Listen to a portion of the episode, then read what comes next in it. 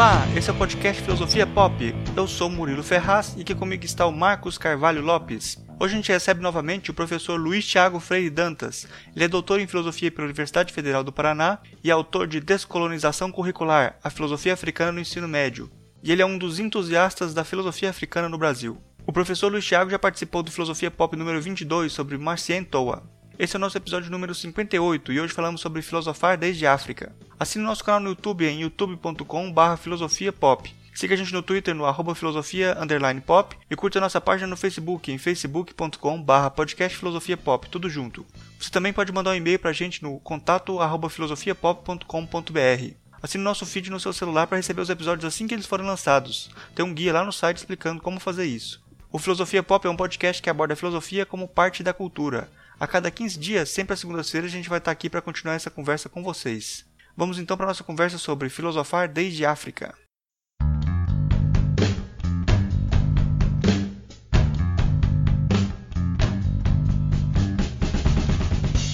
Hoje a gente recebe aqui novamente, uh, direto de Vitória, o professor Luiz Thiago Freire Dantas, que terminou o doutorado dele em filosofia.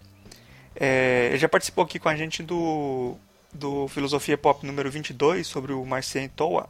E agora terminou o doutorado dele e está aqui participando com a gente hoje e para falar sobre pensar desde África. E eu já começo perguntando aí para o Luiz Thiago, como filosofar desde, desde a África? É, bom, bom, obrigado pelo convite de participar novamente nesse podcast, né? Foi muito boa a primeira experiência lá no Panso Macentor e agora voltando para falar agora dessa minha tese que foi bem bem cansativo, assim, no sentido de me, me fez pensar, ler muita coisa, assim, para desenvolver um bom argumento, né? Principalmente por causa do da grande enfrentamento que há no departamento de filosofia. Então, fico muito feliz de, de estar esse espaço aberto para falar dessa tese, que foi não importante não apenas para mim, mas eu acho que para várias pessoas que pesquisam o tema ou têm interesse pelo tema, assim. Então, a, a pergunta, né, acho que a pergunta que move toda a tese em si, essa como filosofar desde África, é uma pergunta que me colocou desde o começo, quando eu pensei escrever né, sobre tal tema. Porque eu não queria escrever, pesquisar a filosofia africana no sentido de uma reprodução de saberes ou de outras, outras filosofias que haveria no continente, e aqui fica o meu passivo. Eu queria pensar a África como fosse um elemento filosófico que possibilitaria né, um fazer filosófico, mas a África no sentido que algo estava enraizado em mim. No sentido de que, como nós estamos na diáspora, pensar a África não como elemento fora, mas interior. E como esse no interior motiva alguns, algumas vocabulários, alguns gestos, algumas metodologias que possam remeter a esse ancestral africano. Então, filosofar desde a África é colocar a África, primeiramente, não como um polo passivo de, de investigação filosófica, mas aquilo que influencia o modo de pensar mesmo. E um pensar não mais a partir de metodologias já a, é, construídas a partir de um território, digamos, europeu, que é o mais tradicional, mas pensar outras metodologias e tomando a África exatamente com esse polo de pensar, né, além do nosso campo, assim, esse campo tradicional. Uh, Luiz Thiago, parabéns pela, pela defesa da tese. Assim, a gente já fez até uma postagem no, no, no site do Filosofia Pop é, anunciando que você defendeu que a primeira tese de doutorado uh, no, no, departamento de filosofia que trata de filosofia africana, né? Isso é muito uh, marcante e uh, por outro lado, assim, a gente sabe que isso é uma luta muito grande, né? É, para fazer isso, você deve ter tido um, um, bocado de trabalho que a gente vai silenciar aqui, vai só parabenizar. é, porque é, é lutar, é remar contra a maré. Quem, rema, quem é indisciplinado tem que pagar pela indisciplina, né? É, então, exato. então, o pagamento continua. O pagamento continua, porque especializar-se numa área que não é hegemônica é, é sempre um, um, um, problema dentro da academia.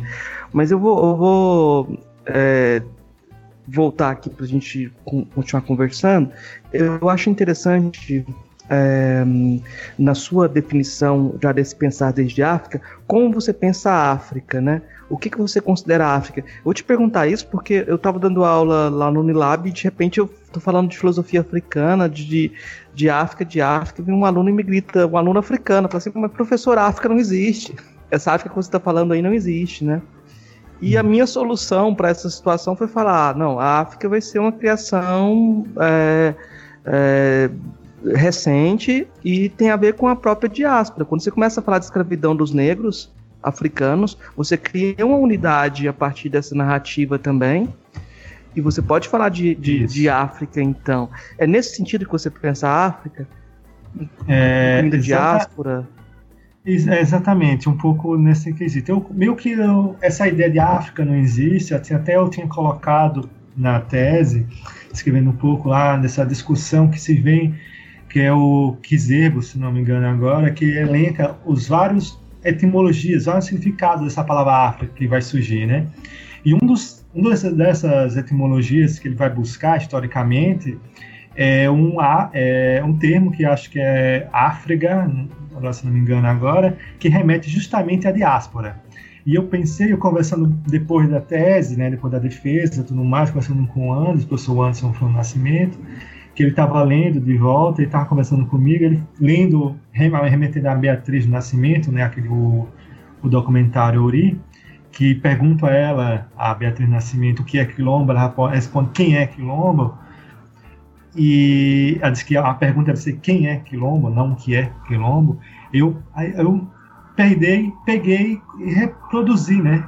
Nesse, nessa até na, na época da reformulação, e eu perguntar não o que é África, mas quem é África. No sentido exatamente que a África está dentro de nós, enraizado, principalmente, que é isso que eu deixo mais no corpo, né? E o corpo não apenas modo, modo de aparição, como o Fanon fala, mas o modo de agir, de andar, de falar, né, de se comportar no mundo, de trazer. Eu acho que a África, e aí pensar a África enquanto diáspora, exatamente não construir uma África mítica, como algumas pessoas vão criticar, né? Uma África que a ser buscada, a ser um horizonte de realização, mas a África está acontecendo agora aqui, nesse exato momento, e na, na fala, no modo de pensar mesmo. Então, eu acho pensar a África exatamente isso, não como algo exterior, algo a ser buscado, mas algo interiorizado, exposto. Então, a África é um caráter metodológico, a gente pode dizer. É, não apenas um modo de buscar, de concretizar em algum momento, mas um do retorno, né? Porque esse retorno, como aquele Bembe fala, a gente está perdido já mas é exatamente o África enraizado com um método de caminho de construir coisas, a construção futura. Assim. Que, o que, que é colonização epistêmica? Então, a colonização epistêmica, primeiramente o termo colonização vai ser muito estudado, pensado a partir de uma acumulação de materiais socioeconômicos ou até culturais mesmo, né? E a colonização epistêmica vai justamente pensar o modo de produção de conhecimento é, dos povos colonizados, no sentido de que o povo colonizado, para poder se afirmar como produtor de conhecimento, refuta suas próprias produções de conhecimento, né, seus meios de produção, em prol de, um, de uma metodologia né, exterior, digamos, hegemônica, de, na busca de um reconhecimento. É, o Kwame Nkrumah, eu boto na, na introdução, até ele tem uma passagem lá no livro dele, Consciencismo, que eu acho sensacional, que eu lendo, eu me vi, né, na, naquela detalhe falando do estudante colonizado, no sentido de que o estudante colonizado, na, quando vai começar na universidade, se encanta um pouco das teorias e ele vai tentar reproduzir leitura do mundo, só que a partir dessas teorias que ele aprende na universidade, os pensadores hegemônicos. E eles, a partir disso ele esquece um fator fundamental, que ele também é um colonizado, né? E com isso ele não vai, nunca vai alcançar o saber mesmo, assim, digamos assim, mais independente, autônomo, se a gente pode dizer. Então, o colonialismo epistemológico busca, busca justamente tentar é, é, normatizar a produção do conhecimento alheio, né, do colonizado, em prol de um reconhecimento. E não apenas isso, eu acho que o colonizado não apenas vai colonizar o colonizado nesse sentido, mas faz com ele pensar que ele é inferior, que os modos de produção de conhecimento dele é inferior, e ele necessita, é necessário ele buscar essa metodologia fora, hegemônica, assim, para fazer um reconhecimento sua, do seu próprio saber.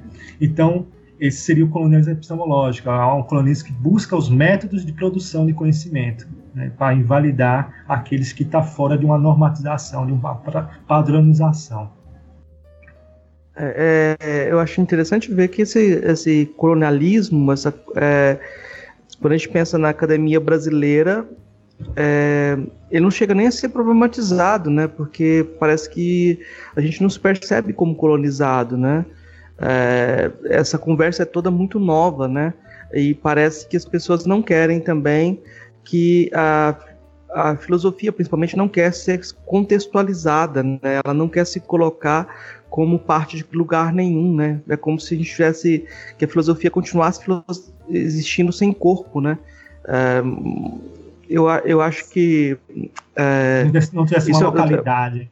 É, é como se não tivesse localidade nenhuma. Né? Toda vez que você tenta localizar o pensamento, tratar de alguma coisa é, do seu contexto, você na verdade está deixando de, de, de, ser relevante né, para a academia. Né?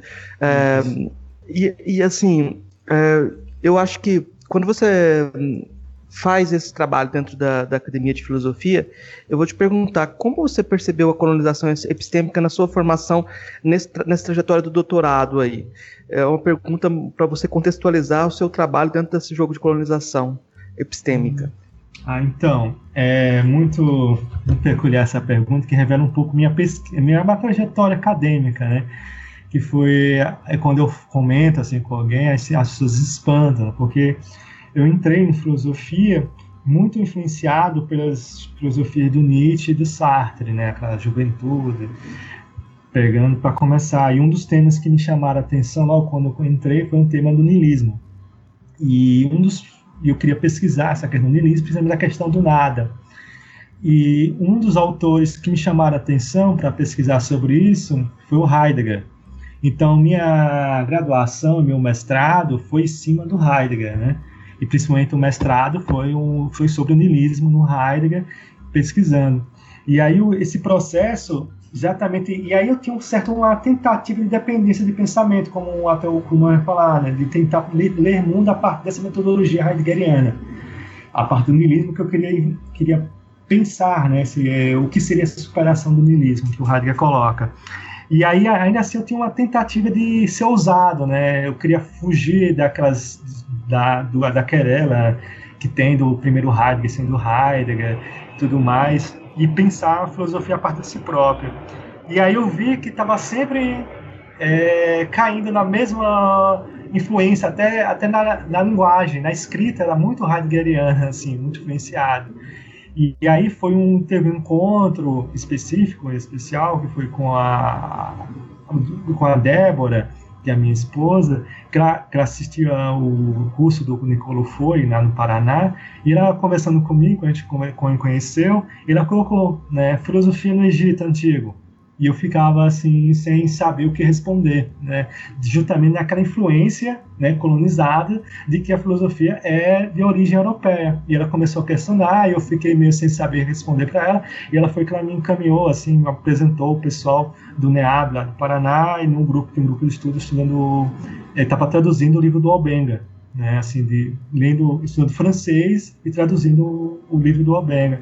Foi que eu vi que eu me maravilhei, assim, no, nossa, onde é que eu estava até esse, exato momento que eu não consegui enxergar isso. E aí foi exatamente a partir daí, né, que eu percebi o quanto era colonizado. Porque não apenas eu, eu reproduzia um certo saber hegemônico, uma tentativa de reproduzir uma linguagem hegemônica, mas eu também esquecia todo todo aparato que fora desse desse círculo, né, fechado, que é a filosofia europeia, ocidental. e eu não não dava qualquer espaço, visão para outras filosofias, como africana ou latino-americana, por exemplo. E quando a vez que eu fui buscando a filosofia africana, eu fui percebendo é, como há, digamos assim, uma variedade de filosofias, né? E quanto filósofos e filósofos eu nunca tinha visto, nunca via falar, e foi cada vez mais. Aí foi que eu, no final do, do mestrado, né? Foi que eu decidi assim, ah, não quero mais saber disso de filosofia alemã, e quero pesquisar filosofia africana. E, o, e nos pontos, e a partir dali foi todo, uma, todo uma, um jogo de tentar né, buscar escrever uma tese, um projeto para entrar no doutorado. E aí o grande, acho que aí um grande, acho que uma coisa do destino, não, não sei, que o meu orientador ele também passou por uma certa mudança de paradigma, né? No caso ele saindo da filosofia alemã indo para a filosofia ameríndia, né? no caso, pensamento ameríndio. E aí, quando eu falei que eu queria fazer pesquisar filosofia africana, ele topou na hora. Então, também eu tive essas, digamos assim, essa graça de exatamente ter exatamente alguém que pudesse orientar, mesmo que eu disse, olha, eu não sei né, nada de filosofia africana, vou, vou porque eu, eu confio em você, vamos lá, a gente conversa e a gente vai. Então ele deu todo o apoio, todo o suporte, assim, e a gente conseguiu fazer, né, todo o processo. Então, é, lendo, vendo esse colonialismo como afeta, é justamente um cegamento, né, desse círculo que até então que eu pensava que o lendo Heidegger, lendo Nietzsche, lendo Kant, o Hegel, tava tava tranquilo ali, né? E eu não conseguia enxergar além daquele espaço e esquecendo minha, minha própria localidade, né? Vindo lá do Nordeste, no Cadeira Aracaju do Sergipe, que eu fiz a graduação lá, e não, não percebi isso. Né? Então, isso que vai provocar esse colonialismo, como é tão perverso, assim, que você esquece quem é você. Né? Só depois, aí sim, quando eu saí, né, fui lá para Curitiba, que eu pude me reconhecer. Né? Então, foi, foi uma quase uma diáspora, brincando assim, de sair do meu local para poder me reconhecer quem eu sou. Então, esse efeito do colonialismo, né, que vai até da acadêmico, assim, epistemológico. É, eu vou só brincar, assim, porque não, não tem jeito, assim, eu fiquei pensando assim, é, você confirma Platão, né, tipo, o amor que faz a gente ir além. é, pois é, é literalmente. É, bom, você, começou, tocou, falou aí de passagem que você começou por uma provocação é, da sua é, namorada na época, né? Eu acho que você disse, é, sobre o Egito. É, e qual que é o lugar do, da pesquisa sobre o Egito nessa sua busca para a identidade africana, assim, aprofundar mais sobre isso? Então, é, a questão do Egito, eu fui pensando, assim, principalmente no segundo capítulo, que eu pensar um dos temas que eu fui pensar a questão da identidade africana. E como discutir, porque em si a identidade, o colonialismo vai afetar, a gente está em construir e vai uma, isso é um pouco que Rano fala, né, que a colonialidade vai produzir novas identidades, né, novos modos de pensar, por exemplo, é, o, reduzir toda a variação cultural, linguística de um povo, de vários povos em um termo só, no caso africanos, os povos africanos em um termo negro, os povos é, ameríndios em um termo índio, né? E assim se torna com o europeu, o, o, o espanhol, o, português, deixa-se um espaço geográfico para criar uma nova identidade. E eu pensei, então, como é essa identidade africana vai ser, vai ser tentada, tentada pelo colonialismo sendo forjada, sendo construída, como modo de, de construção, de domínio, de controle, porém, como essa identidade escapa desse, dessa essencialização. E aí, a partir disso, eu pensei no primeiro momento, tomando é, três três dimensões para pensar, para criticar essa noção de África, dimensão africana. É, no caso, seria a história, a metafísica e a raça. E aí o Egito aparece justamente no, no, na, na, primeira dimensão, a histórica, e a segunda dimensão, metafísica. Na primeira dimensão, a histórica, é pensar, porque se a gente for pensar alguns filósofos africanos, tipo Bidimar, o próprio Aquile Bembe, é, eles vão refutar a, a, necessidade de um retorno ao Egito Antigo para a afirmação né, da sua própria identidade, seu próprio posicionar-se no mundo. Né? Pensar agora a África mais além, sua construção futura, não precisar retornar ao passado, né? Em busca de mitologias, como aquele bem vai falar.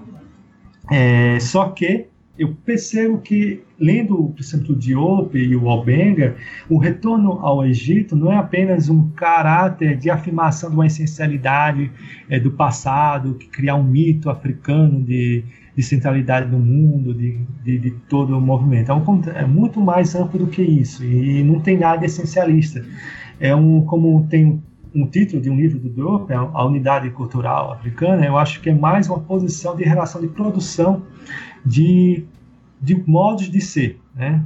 E, e, esse modo de ser, pensar como algo que não está acontecido, está colocado apenas no agora, pós-colonialismo, pós-colonização, luta de dependência da colonização, mas tem uma história anterior à própria colonização, uma história enraizada que dá força até os dias de hoje. É uma, é uma forma histórica de pensar o Egito, né, o Kemet, que seria a palavra mais correta de falar, é, o Kemet como algo que está colocado sempre desde já.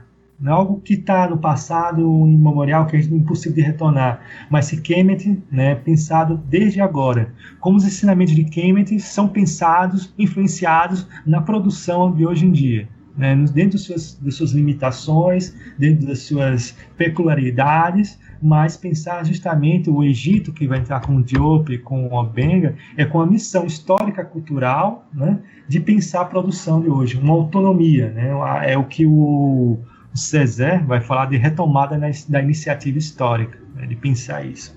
E a questão da metafísica, que eu vou colocar, é um pouco de pensar a relação com os seres invisíveis. Né? é uma, essa relação com o serviço está sempre acontecendo. Então, o Egito já colocava essa, esse ponto dessa relação. Então, metafísica não seria algo que o, o Ocidente vai colocar que em busca de um princípio primeiro ou de um progresso que ao ser alcançado em um futuro qualquer, né, de uma recompensa qualquer, mas pensar na metafísica aquilo que se relaciona com, com o invisível, né? não apenas algo que está fora do, é, do campo físico do movimento, né, além do movimento, mas é aquilo que está relacionado com o invisível. É, Tiago, acho que é, quando você fala da, do Egito, eu acho interessante também é, quando você pensa na concepção de tempo do, africana, né, que tem essa busca pelo, uh, pelo início, pela origem, né? é diferente da narrativa de progresso. Então parece que essa concepção de tempo também implica na valorização do, do, do, do Egito também.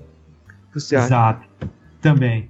É, exatamente, que o, exatamente, a gente vai pensar, né, a ideia de tempo, o Ocidente vai construir justamente um tempo algo linear, vai sendo calcado cada vez mais a modernidade, né, ocidental, como fosse algum progresso linear de buscar o tempo que acontecendo a partir de vários agoras ou de partir uma temporalidade né, estática que vai sendo construída com, com, com a vivência, né, com, a, com a existência em si. O Egito vai colocar a temporalidade não apenas com algo a ser alcançado, né, que vai ser alcançado no futuro qualquer, mas a partir do tempo é, ancestral. Né?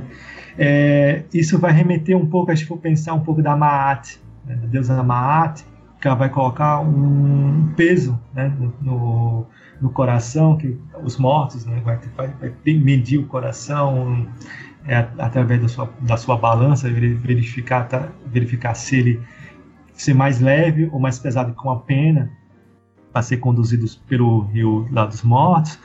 É, essa relação né, não vai acontecer apenas após morte, mas a cada momento, cada ação sua já está trazendo essa relação com o tempo, algo que já aconteceu, né, porém é aquilo que vai dar espaço para o que vai acontecer. É uma preparação de caminho. Por exemplo, eu estou aqui né, nesse momento falando para vocês, mas ao mesmo tempo esse caminho que eu estou preparando o caminho para o que vai vir, que vai acontecer ainda. E esse algo que vai acontecer está remetido justamente com aquilo que eu já, já, já passei. Então, o tempo, é, se a gente for pensar um tipo um tempo circular, né? Mão circular não que chega é, ao, tem, não tem nem início e fim, mas é o que está acontecendo a todo momento. Ou seja, um círculo contínuo, né? Que está sempre trazendo aquilo que foi e aquilo, aquilo que vai acontecer, né? Então, é algo sempre vai, assim. É, você vê algum parentesco ou correlação entre essa noção egípcia de Maat e a ideia do Ubuntu? Então, é, um dos poucos vezes eu percebo isso e foi uma das tentativas né, dessa pensar a identidade africana a partir da metafísica, que como falei, é na parte dessa relação com o invisível, que Ubuntu é, dentro da que eu, aí no caso eu vou interpretar a partir da filosofia do Mugabe Ramose, né? A leitura que ele faz de Ubuntu. E, e é justamente Ubuntu vai fazer essa relação que a, com os viventes, né? com os não viventes, que seriam os ancestrais, e aqueles que estão por vir, os que ainda vão nascer. E essa temporalidade, junto com, com, uma, com uma arte, né, que vai justamente fazer esse círculo se movimentar, vai estar bem mais explícito nessa relação dessa comunidade africana Ubuntu, né, que o Ubuntu vai regular. Ubuntu não apenas com uma ação ética, que é algo que vai ser conquistado, assim, né? É uma, eu como eu falo, uma comunicação você é algo comum que se unifica a partir dessa comunidade. E essa comunidade é formada por essa tríade. Então, eu penso a relação de Maat, que vai dar todo é, a relação com o coração, né, que é, que, é o, que é o ponto principal, que aí tem o termo Ibe, né, que é um dos termos que, ele, que os, os é, o Egito Antigo vai colocar um dos conceitos para remeter ao coração, Ibe, que aí o Amenenop, se não me engano, vai falar justamente que o homem intemperoso, né, que não tem, se, se, é, vai, é, vai é, é, que tem intempestivo, né, a qualquer momento ele não pode administrar, governar, né, a si próprio e a própria e a própria cidade. E Ubuntu fazendo essa ligação com Ubuntu, eu vejo justamente nessa ligação que está sempre remetida a uma comunicação com com a comunidade, uma comunicação que não é apenas algo harmonioso no sentido de paz, mas a partir do conflito mesmo, a partir do conflito que gera uma harmonia, porque como o Romulo Ramose fala, a ferida que às vezes causa uma comunidade não tem que ser remetida apenas àqueles que viveram, às vezes essa ferida conduz até aqueles que ainda vão nascer. Então essa luta é algo que pode ser constante. Então a harmonia para ser alcançada vai ser não apenas no tempo presente, mas há também, às vezes, no futuro e a partir do remédio do passado também, né? Então, eu penso a relação justamente de Maat com Ubuntu a partir dessa alegação, tanto com a ancestralidade e com aquilo que ainda está por acontecer. Eu só, eu acho que, que eu tô pensando no ouvinte que não, não tem a, a informação sobre o que é Ubuntu, né? Eu acho hum. que ele. Eu queria que você definisse Ubuntu. E tem uma outra coisa também que eu acho interessante, que parece que quando você pensa em mate no julgamento dos, do, dos deuses, é um coletivo de deuses, né? Tem muitas vozes nesse julgamento também. Então é como se tivesse uma intersubjetividade também nessa dimensão. Uh, exato. exato. Né? Então eu queria que você comentasse também, uh, definisse um Ubuntu, porque eu acho que o pessoal talvez vai ter gente que não conhece o termo, e comentasse um pouco sobre essa dimensão também de, de, de intersubjetividade que está, inclusive, na, na, na, no julgamento, no juízo final egípcio. Né? É. É, então, Ubuntu é, seria uma compreensão de vivência dos povos, da, da dos povos bantos, né, na, grande maioria dos povos bantos, seria uma, uma categoria, se a gente for pensar, importante, e o Ubuntu quer remeter justamente a edificar a humanidade. É, não apenas humanidade, isso aí que o, o, o Morgan Ramos quer falar, não a sentido de humanismo, né, que ele vai refutar essa palavra humanismo como se tivesse um projeto final de ser humano pelo qual a gente tem que, tem que alcançar, mas humanidade no sentido de produção contínua do que é humano. Né?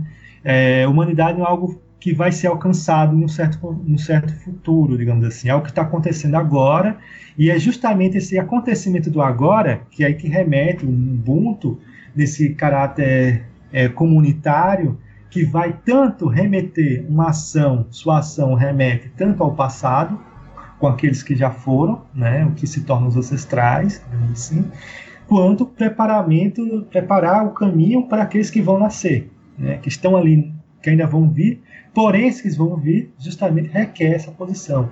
Então, Ubuntu, a gente falou definir, é humanidade, humanidade no sentido de construção coletiva dentro dessa comunidade, que busca uma comunicação comum entre tanto aqueles que já foram, quanto os que estão agora, né, que são os viventes, e quanto aqueles que vão vir. Então, acho que pensar o Ubuntu nesse sentido de humanidade. Já a partir dessa ideia de comunicação, bem lembrado, como o professor Marcos colocou, que é a ideia de Maat, é, desse, desse final, né? Isso que o, o, o Macentoa vai colocar no livro dele, esse, esse, esse colocamento, porque ele vai é, contrapor a ideia judaico-cristã de que há, há, um julgamento final de um Deus único, né, sobre as suas ações, se cometer os pecados, etc., que vai ser punido ou recompensado. Nesse campo, são 42 deuses né, que têm um julgamento perante os mortos, a pessoa que morreu, e ele, a partir de ter um, uma certa é, um debate, uma discussão entre as suas ações daquele que, daquele que está à sua frente. Né? Então, há uma comunicação. E aí se coloca toda uma questão, se coloca de que não há um, uma hierarquia tão explícita como se supõe, né? Até pensando numa, numa cosmologia grega, né? Que tem os Zeus, que teoricamente seriam os maiores deuses, tem toda essa discussão e briga, e, um, e na, no caso da cosmologia egípcia, há um primos interpares, né? Uns, é, ali uma conversa entre pares, né? Que não tem essa disputa no sentido de respeitabilidade de um senhor de um mestre, de um senhor um mestre um discípulo, né? mas são todos no mesmo plano. E esse plano, digamos assim, horizontalizado, provoca justamente essa comunicação, essa intersubjetividade, como você colocou, a gente pode dizer, eu acho que por mais que seja meu anacronismo colocar, mas eu acho que antes de é uma comunicação, essa unificação perante o comum, né? Eu penso assim, então exatamente isso, essa, esse pós-morte provoca essa comunicação não apenas do vir, do ser, né, do, do ser humano com a divindade, como fosse algo é, do sagrado profano, né? Nesse caso não existe o sagrado profano, né? Todos, todos têm o um mesmo plano, digamos assim. Esse pensamento egípcio, assim, ele vai se confundir muito com, com essa com esse, essa relação dos deuses também, assim, eu acho que seria importante até falar mais um pouco sobre isso, né, sobre os deuses. Talvez, oh, Tiago, talvez seja interessante assim, é, só mostrar que o lugar da teologia aí não é tão separado da filosofia, não ah, seria sim. por aí, eu acho. É, então, isso aí o, é um pouco, né, que, é, que se tem, que a produção da filosofia egípcia, ela vai justamente ligada com esse caráter teológico. Né? Isso não quer dizer, como vai, vai encontrar alguns livros didáticos de introdução à filosofia, que a ideia de, de a filosofia grega surgiu justamente por causa desse rompimento com total, com o misticismo, com o sobrenatural, né? com a ideia do mito, aquelas coisas. E, e os outros saberes orientais, né? Colocam orientais, bota o Egito muitas vezes como, como parte do Oriente, não africano mas como tivesse muito ainda preso esse caráter prescritivo da teologia com apenas algo moral, né? A relação com a teologia também entender também o modo que a gente vai entender teologia, né? esse teos, que é algo que é muito mais próximo da ideia do, do Aristóteles, né? Nem do Aristóteles, na verdade, que a gente vai, vai se tomar, né? Mas pensar essa teologia não como se algo justamente pelo qual vai interferir, interferir na vida terrena, assim no sentido de legislar o que se deve feito, o que não deve ser feito, né? Mas antes de tudo, essa teologia como pensar esse espaço aberto para o, o, o que está por vir, né? Ou o que já aconteceu, um pouco isso. Essa, como estou falando, é a ideia da relação com esse visível, ao que não está presente aos olhos, né, aos sentidos assim tão rapidamente, mas tem uma, um conhecimento que está atuando. Então, dessas formas, normas que aí se vão ser colocadas filosóficas, vai ser sempre pensada exatamente com esse pós-mortem que vai ter esse julgamento, né, com os deuses, mas ao mesmo tempo esse pós-morte está atuando dentro desse campo atual. Então, os escribas, quando vai expor suas é, suas escritas suas prescrições morais, éticas e ontológicas, seus modos de ser, ele está pensando justamente nessa relação com os deuses, né? Cada deus vai ter uma, um ponto, vai ter, por exemplo, o deus Tote, da escrita, tudo mais, que vai influenciar também no modo de produzir a filosofia. Então, não é que a filosofia grega rompeu totalmente com, com a teologia, com o misticismo, com o sobrenatural, que fato que seria muito forte. É, é, a filosofia vai olhar de outra forma, seria outra forma, e que também a gente não pode dizer que rompeu totalmente. A gente for analisar bem, há muito do, do sobrenatural, dos modos de vivência né, dos, dos gregos lá. E o que, o que acontece no, no, no, Egito Antigo é que essa filosofia é pensada não somente para o agora, para o natural, né? mas como sobrenatural, eles reconhecem o sobrenatural como atuando no natural. E a partir disso, como é que nós, como seres viventes, podemos regular a nossa vida sabendo que o sobrenatural está atuando. Então, como é que vai pensar as coisas? Como é que está a origem das coisas, o que é o bom, o que é o, o que é o mal, o que é o bem, o que é o mal, digamos assim, se o, os divinos está aqui atuando né, com a gente, não, não é algo separado de nós, né? Que é a ideia do politeísmo, cada um tinha seu próprio Deus ligado, mais propriamente é, fechado, e que está ali atuando. Não, não seria algo que estaria acontecendo que vai ser alcançado depois. Está atuando naquele exato momento. Então, pensar essa relação da filosofia e teologia no Egito Antigo é pensar a teologia como atuando como o invisível atuando no campo do vivente, né? Aquilo que está ainda é, a acontecer, é, atuando aqui no agora, no exato, nesse exato momento. Eu acho que aí até o colonialismo, a colonização epistêmica, o colonialismo epistêmico acontece, porque a gente usa o termo religião para falar de um monte de coisas que são bem diferentes, né? Ah, eu não, não, não, consigo entender que a ideia de religação, por exemplo, não está é, presente é. É, no pensamento egípcio nem no grego. Não tem nada para religar, porque está no cotidiano. Assim. Quando a gente Isso, conversou uh, com o Felipe Ferrari sobre filosofia uh, japonesa, não tem religação nenhuma para ser feita ali. Então, é, talvez a gente tenha partido de uma perspectiva teológica ocidental, hegemônica, e a gente não consegue pensar os outros lugares, outros, outras formas de, de, de vida, né? Mas eu, eu, não vou nesse caminho, porque eu quero fazer pergunta cabeluda aqui, tem o mais, mais difícil aqui, é. É, sobre identidade racial, né? Ah, você, você, tem todo o percurso de, de reflexão do, da negritude, Toa, Shirimbembe, e depois desse percurso aí, faz sentido afirmar a existência de identidade racial? Então, é, identidade racial, no caso, nesse, nesse exato momento, a, que a negritude em si, né, que eu parto lá do Sangola tudo mais, é, principalmente Sangola, que ele vai justamente acabar como se tivesse uma essencialização né, de um dos corpos negros no, no, no mundo, né, que vai ter uma produção de atuação similar, né, fosse algo fechado em si mesmo. Ou seja, não importa onde você estiver, em qual posição, em qual localidade, geografia, seu modo de comportamento, seu caráter psíquico vai ser, vai ser o mesmo. Né? Vai trazer o chamado alma negra que o Sangó vai colocar. Isso o Toa vai criticar, né, de dizer que é, achar uma, um caráter de alma negra em todos os povos é, é reduzir, produzir outro tipo né, do, do, chamado eurocentrismo, do colonialismo em si, que é achar que é justamente, como falei, quando ele vai tentar buscar uma, uma identidade dos povos para poder subjugá-los, poder controlá-los e ali fazer o controle. Então, se reproduzir, dizer que realmente há uma alma negra que vai ser repetida em qualquer povo negro, independente de onde ela esteja, é contribuir para um tipo de colonialismo. Claro que essa leitura do Toa, do pode ser rebatida, que é, que é muito mais do que isso, assim, é uma leitura mais rápida, assim, digamos assim. E o, aquele Bembe vai justamente criticar tanto Toa quanto Sangó, porque ele vai perceber justamente que a identidade racial não está apenas no caráter fenótipo. Ele vai, vai fugir desse caráter fenótipo.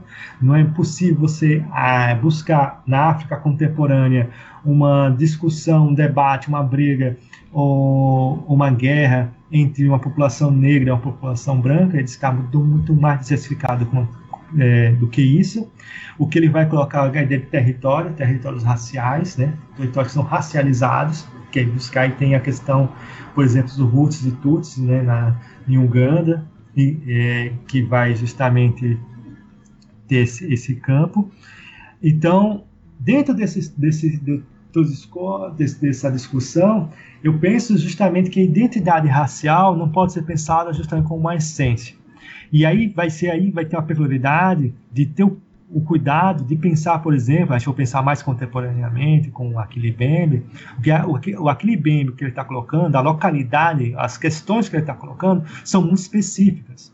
Ele está muito atento justamente para a África do Sul, por exemplo, que teve, acho que foi em 2011, agora não me lembro agora, 2012, que os sul-africanos, acho que foi 2015, se não me engano, foi mais, mais, mais recente, os sul-africanos é, atacaram o, outros africanos de pele escura, né, outros negros africanos de outros países, um, um caráter mais xenófobo do que racista, assim, no sentido que a gente entende aqui. É, e aqui no Brasil, só que aqui no Brasil a identidade racial, no caso do fenótipo, é muito mais, muito mais latente. É, no caso da diáspora, na verdade, né? Na, na das Américas, a questão da identidade racial pensada a partir do fenótipo é muito mais latente do que seria no continente africano em si. E aí pensar justamente é, essa identidade racial justamente como uma produção de um modo de ser, né? Que vai se posicionar no mundo, né? Que é aí que eu vou remeter um pouco, acho que vai remeter um pouco ao terceiro capítulo, aí que eu vou, vou avançar, que é a ideia do corpo, né? O corpo negro que traz essa essa essa lembrança de ser africano, digamos assim, né? E o corpo negro, eu falo isso não apenas por caráter fenótipo, mas o meu modo de ser, de se posicionar no mundo, né? É, a ginga, o modo de falar, é, o vocabulário, é, a, a, própria comida, são isso, isso é o corpo que vai trazer, né? A muito mais do que meramente algo, algo digamos assim, do fenótipo algo físico propriamente. É muito mais do que isso. Quando eu falo corpo negro, então eu penso em identidade racial justamente dentro da localidade da diáspora como algo ainda existente, preexistente. Eu não, eu não posso, não eu, eu, compreendo que não pode, não se pode negar totalmente a identidade racial. Exatamente pensar como essa produção desse corpo é, interfere se posiciona no mundo, né? Porque invariavelmente a, o colonialismo vai justamente tentar remeter, né? É buscar o controle cada vez mais desses corpos, né? desses corpos negros de várias formas. Então, eu penso justamente que a identidade, a identidade racial na diáspora, ela existe a partir do corpo, dos modos de ser do corpo, da, do modo do corpo como o corpo se posiciona no mundo. Né? A identidade racial não pensa alguma essência, algo que vai estar, digamos assim, imutável a todos os povos, mas algo que está sempre construído e sempre lembrado, digamos assim. É rememoração, mas em construção, digamos assim, esse movimento mesmo. É, o José Vitor, lá no site, no Filosofia Pop, ele pediu para te perguntar sobre o, os procedimentos para aplicação efetiva das leis 10.639 e 11.645 é, nas políticas públicas. Parece que você sempre tem que voltar nesse tema aí, né? Sim. É, então, a questão do, da, da aplicação das leis, né, 10.619 e 11.645, tem várias discussões muito fortes de como ser aplicadas em vários profissionais é, que estão alheios à discussão, se perguntam como aplicar, de que maneira. É, no meu livro, lá, o Descolonização Epistêmica, Descolonização Curricular, desculpe, ele vai, eu, eu, tento trazer um pouco a pensar o currículo, né, que vai justamente pensar, e eu termino justamente dizendo que não, não basta apenas modificar o currículo se não, houver uma promoção de outros setores que possam conduzir essa, digamos assim, essa aplicação. Porque acho, que for ler alguns textos, alguns documentos, parece que tem essa lei, então, mas o profissional, né, a professora ou o professor, tem que buscar a sua ação por si só, né, enquanto tem que pensar uma, uma formação é, continuada, é, incentivar a produção né, de, de especializações, de até de pesquisas que tomam essa ideia e trazer a público, né? Porque grande parte tem as pesquisas, mas ficam fechadas em alguns setores, não se tornam públicas, as pessoas não, não conhecem. Então, buscar é, linhas de fomentos né, de, de produção para que justamente possa trazer, e mais importante, né, mostrar a produção, por exemplo, do livro didático, né, de, de, trazer não apenas um caráter da imagem, né, digamos assim, uma personagem é, racial diversificada, mas a produção de conhecimentos de como pode influenciar, já no livro didático. Então, aquele que produz. E aí, quando na escolha de didáticos, né, quando tiver o professor tem que escolher, né, dentro dessa linha, ter didáticos que distragam com esse, tais, tais assuntos. Por exemplo, eu tava, quando eu estava lá em Curitiba, na, no ensino, eu estava ensinando lá no ensino médio, lá, eu estava folheando lá no, no, nos textos, e aí, eu, numa revista lá de filosofia, fui passando e vi lá o, o, o artigo do professor Renato Nogueira falando sobre Egito Antigo. E aí eu peguei e apliquei em sala de aula a partir daquele texto lá. Então, a políticas públicas, se for pensar, de fomento dessas pesquisas, de trazer a público e também de trazer é, formações continuadas e cada vez mais mostrar que a aplicação das leis não é algo, algo formal, né? mas tem um conteúdo relevante para todas as áreas do conhecimento, não apenas da filosofia, da história ou das artes, mas também para matemática, português, física, química, biologia, tudo mais, tem essa, essa aplicação. Então, a, o grande ponto é pensar essas leis não meramente algo formal, né, mas algo conteúdo, e exigir justamente dos meios políticos, de, de, das instituições, meios que fomentem tais discussões, né, que é, incentive a produção de pesquisas que tenha justamente essa temática ou que aborde transversalmente tal temática. Não fique privilegiando um certo tipo que estaria fora da discussão. Porque não adianta é, exigir cada vez mais tais pesquisas se não tem uma influência, não tem um incentivo, uma, uma contrapartida do outro lado. Né?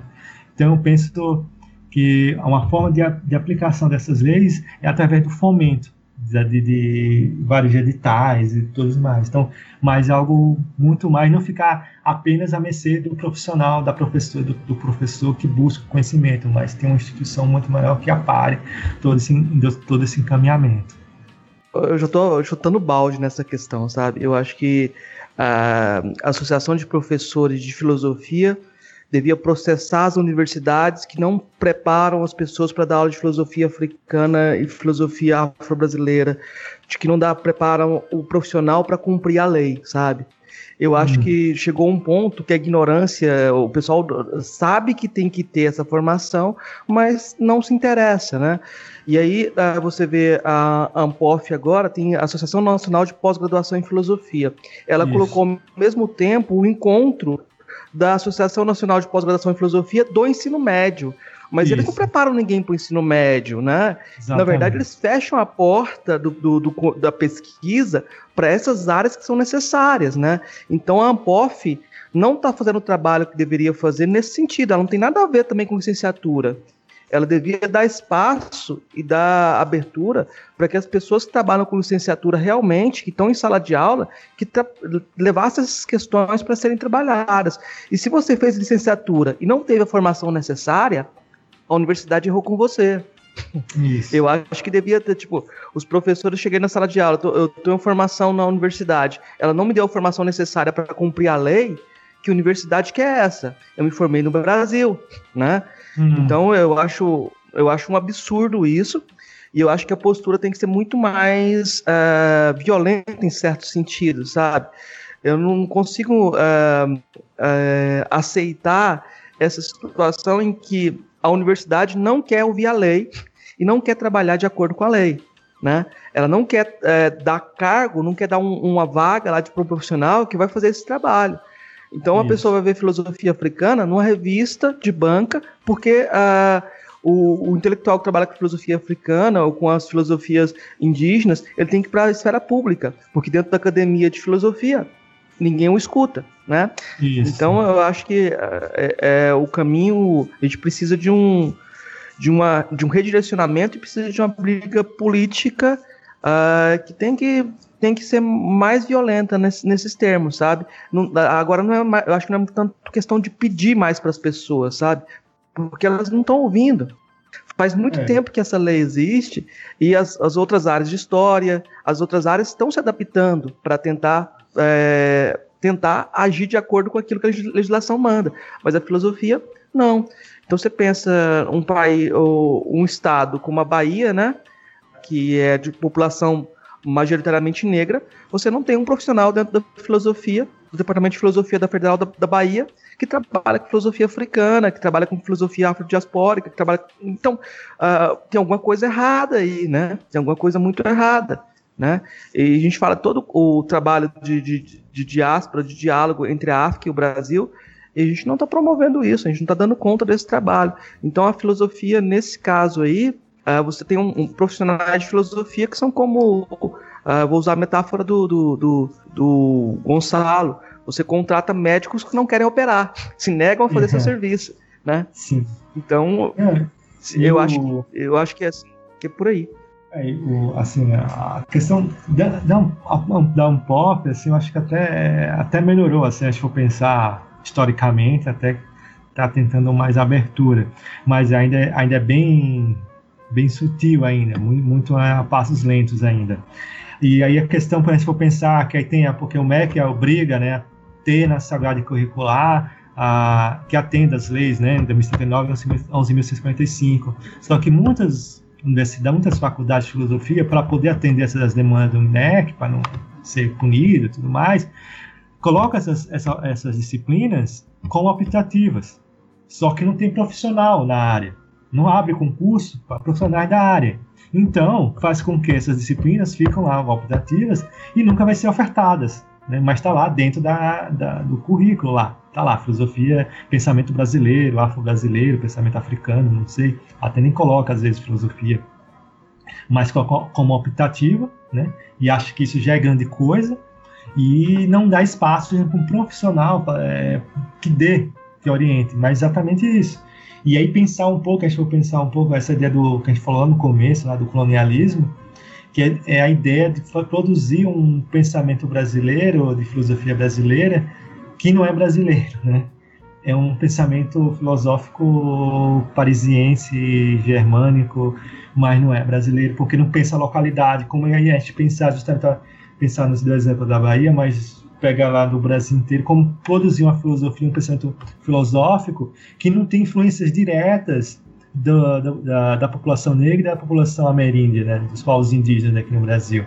Aí fica remetido, tem, um, tem uma citação que eu acho muito legal, que é do Miguel Reale, de um artigo que ele fala lá da a, a filosofia como autoconsciência de um povo. E num dos trechos ele fala justamente isso, né? É, malgrado, ah, é, desculpe, assim, é, eu reconheço as influências do, dos povos africanos, dos povos ameríndios para a grande democracia racial do planeta, mas exceto tirando os, né, alguns panafricanistas, é, nós não devemos recusar né, o pensamento, a fonte da nossa paternidade, né, nossas linhas mestres do nosso pensamento greco-latino. Né? Então, isso é um pouco desse simbólico, dessa ideia de que, da, pensar da filosofia, né? porque existe o saber e tem filosofia. Que a filosofia brasileira só é possível dentro dessa tutela da, da hegemonia que tem, né, da filosofia hegemônica. Então, e não pensar, fazer uma, uma filosofia com esses, digamos assim, a influência africana, afro-brasileiras e ameríndias, né? Então é exatamente isso, assim, é muito mais grave, assim, muito mais difícil de executar. É, Marcos, você tem mais alguma pergunta para a gente fazer hoje? Não, vou, não vou fazer pergunta hoje não, depois a gente conversa novamente, porque tem toda uma tese para ser dissecada ainda. Eu acho que, uh, pelas respostas que a gente teve até agora do pessoal, todo mundo está muito interessado no seu trabalho, Thiago. Então eu acho que ah. é, a gente vai chamar logo você para conversar de novo. E eu acho que é, é necessário também, né? É, a gente está com a proposta de fazer sempre as três, é, as três mesmas perguntas para os convidados. Hum. É, pra gente guardar depois pro episódio especial com, a, com as respostas e tal. A gente vai juntar isso em algum episódio futuro, que a gente ainda não sabe ah, quando. Ah, certo. E as, as, as três perguntas. A primeira, a primeira pergunta é: O que é filosofia? Responder assim? É. é e, e, a resposta breve, a resposta é, breve. são respostas mais. Bom, vou tentar. É, assim, a filosofia é, é uma, um posicionamento no mundo a partir de um diálogo entre diversos conhecimentos. A segunda pergunta é: qual é a filósofa ou filósofo que mais te impressionou daqueles que você conheceu pessoalmente? Então, eu, né, dentro dessa desse todo esse movimento todo, não posso deixar de dizer, né, que foram três, digamos assim, né, que é o Renato Nogueira, o Anderson Nascimento e o Eduardo Oliveira. Principalmente porque é, foram grandes influências, assim, referenciais teóricos do modo de produzir essa filosofia, justamente, como estou falando, de pensar das influências é, africanas e afro-brasileiras para nossa modo de fazer filosofia, né? Pensar outras metodologias, pensar outra história que não seja apenas aquela que tem uma única voz, mas que produza múltiplas vozes. Então, esses três, três filósofos contribuíram bastante para mim para eu pensar, e, assim, até na escrita dos textos eu sempre tomo eles assim como pontos primordiais. E a terceira pergunta é qual que é a sua filósofa ou filósofo favorito? Então, se vocês perguntassem isso há uns oito anos, dez anos atrás, ia dizer o Nietzsche. Só que agora eu afirmo assim que foi que uns que mudaram assim muito até que influencia bastante, que é o início da minha tese, a epígrafe da minha tese lá. Quer dizer, na epígrafe não, a introdução, a epígrafe da introdução da minha tese que é o Fanon. É, o Franz Fanon foi que a escrita dele, o modo dele se posicionar assim, que me influencia até dele hoje. Assim. É, bom, a gente já teve uma trajetória bacana aqui nesse episódio, acho que a gente pode partir para as indicações então.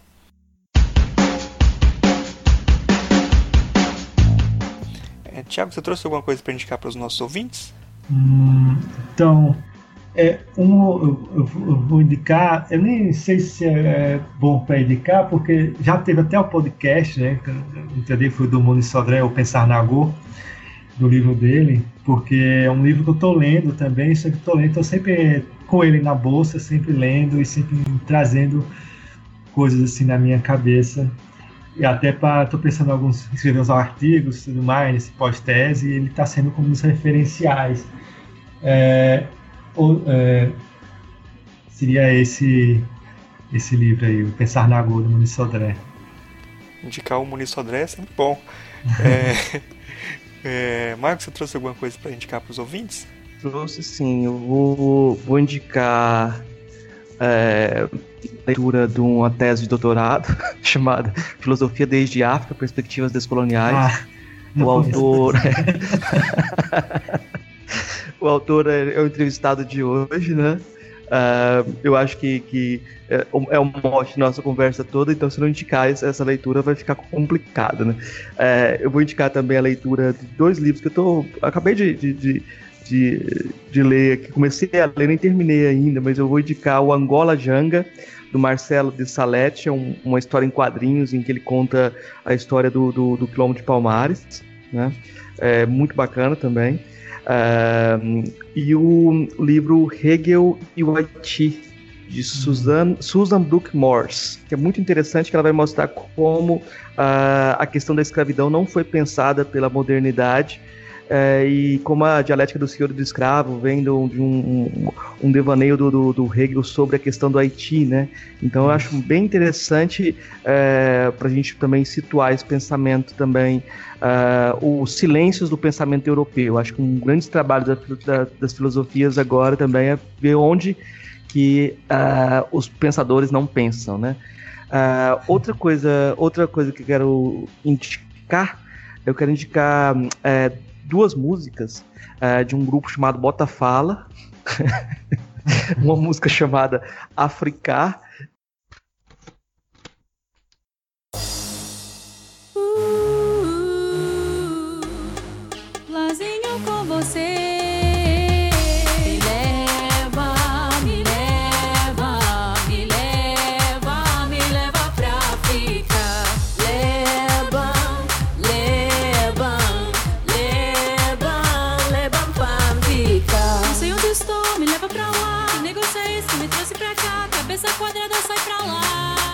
E a outra chamada uh, Ocupando a Casa Grande. As duas canções têm referências uh, filosóficas que eu acho que podem ser trabalhadas em sala de aula. Uh, a Africar, ela tem uma, uma, parte que ela diz assim: África em todo lugar, inventamos a nossa aqui. E é o próprio verbo, a criação do verbo africar, já é bem interessante para a gente pensar essa questão das identidades não essencializadas, mas atuantes, né? Ah, então, o, dá para produzir um bom, uma boa aula com essa, com essa canção, eu imagino. Ah, e a outra, Ocupando a Casa Grande, ela cita alguns dos filósofos que o Luiz Tiago aí já colocou como referência, né? Ah, como esses autores estão tentando descolonizar uh, o pensamento que a gente recebe uh, da Europa, né? Uh, destilando o veneno dessa razão, né? A letra lá diz. Eu acho que é interessante dar, dar uma olhada nessas canções, que elas podem ser úteis para quem está trabalhando em sala de aula, né? Eu acho que é esse, esse a indicação que eu vou fazer. Ah, eu acho que tem um filme bacana chamado Pantera Negra, que eu acho que o pessoal podia assistir, né? É. Mas seria interessante também, eu já aproveitando que eu estou indicando o, o, o filme, dar uma olhada nos quadrinhos, cara. Tem muita coisa bacana nos quadrinhos que não aparece no filme. Né? Saiu uma Sim. edição é, em três volumes em português é, da série do Tanner Rich Quates, né? Então você vai ver lá que tem uh, os conflitos da guerra civil em, em, em, Wakanda é muito mais complicada do que aparece no filme e muito mais interessante. Envolve questões de gênero, luta, luta por democracia, etc. É, então eu acho que é, é, uma, uma boa referência aí também. Uhum.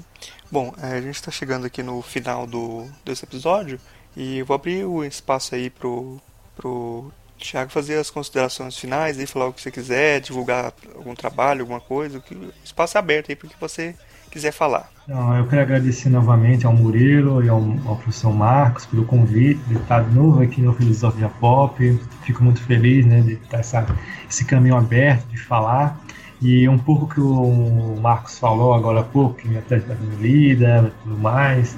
Eu fico bastante feliz porque foi uma tese, assim, difícil, mas prazerosa, assim. Eu não posso dizer, não posso reclamar, assim Muita gente reclama no processo de tese, escrever de tese, que dá muita dor de cabeça. Eu posso dizer que foi bem prazeroso escrever.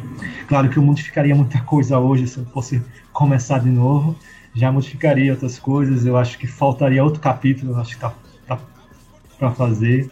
E eu quero dizer que essa tese assim é, é, minha no sentido do caráter mais formal, acadêmico tal, mas eu acho que ela ultrapassa, assim, eu acho que não é minha mais. Eu acho que uma vez que eu tá pública, tá para todo mundo para ver. Eu acho que espero que eu diga assim, se influenciar uma, uma outra pessoa que venha fazer uma outra tese, já eu fico feliz assim.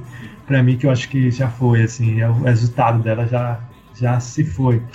E eu fico bastante feliz dessa recepção e espero que realmente seja um, modo de pensar de, da pessoa que, de um, de um estudante, de uma estudante que vai entrar numa, pensando fazer uma pesquisa, seja no mestrado, seja na, na graduação, seja na, no doutorado, ele pensa, ah, não dá para fazer filosofia africana. Dá sim, se não, se não te coloca por outros detalhes, mas é possível você fazer uma tese sobre filosofia africana, né? Então, isso que me deixa mais contente de ver essa, esse diálogo que está vendo, esses interesses totais que realmente trouxe né, a animação para outras pessoas. Poxa, a gente agradece, agradece muito aí a, a disponibilidade de aparecer aqui e a porta está sempre aberta para você voltar sempre. Acho que a gente vai fazer até novos convites aí para você, né? Não, só uma coisa, eu acho que o Thiago também oferece mini curso sobre filosofia africana. Então, o pessoal do Brasil inteiro quiser chamar, pagar a viagem para ele, pagar é. o, o, preço. né, claro, se me ah, tendo convite, como eu tô morando agora em Vitória, agora eu tô comecei agora sendo substituto no IFES daqui, né? Então também tá possibilidade e de convidarem para fazer algum mini curso, tudo mais. Sempre estou aberto aos convites e vai ser muito grato para mim, né? Trazer um pouco, explicar um pouco, fazer esse, essa conversa, né? Eu acho que não é apenas eu não ter um saber, né? Não, não ser especialista. Eu estou fugindo da ideia de especialista. Né? Eu tenho um, um conhecimento sobre uma coisa que está me interessando, mas não sou um especialista no sentido fechado do termo, né? Mas eu sou aberto à conversa e à aprendizagem sempre com, com os diálogos, sempre. É, doutor agora é especialista. Essa não. É, não tem como fugir, né? Não, ele não erra mais, né? Ele só se engana agora. Bom, muito obrigado aí, é, professor, que foi muito bom a conversa aí. Até a, a próxima conversa. Obrigado. Valeu, abraço. Abraço. Estamos chegando, Botafogo.